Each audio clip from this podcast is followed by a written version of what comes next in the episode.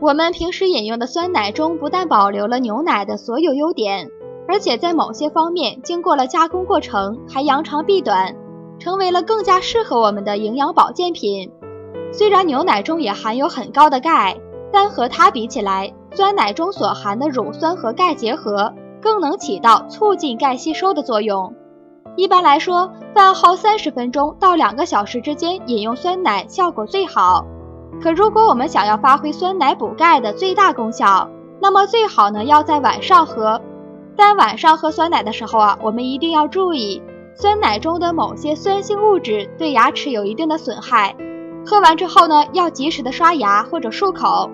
另外，如果在空腹的状态下饮用酸奶，很容易刺激胃肠道排空。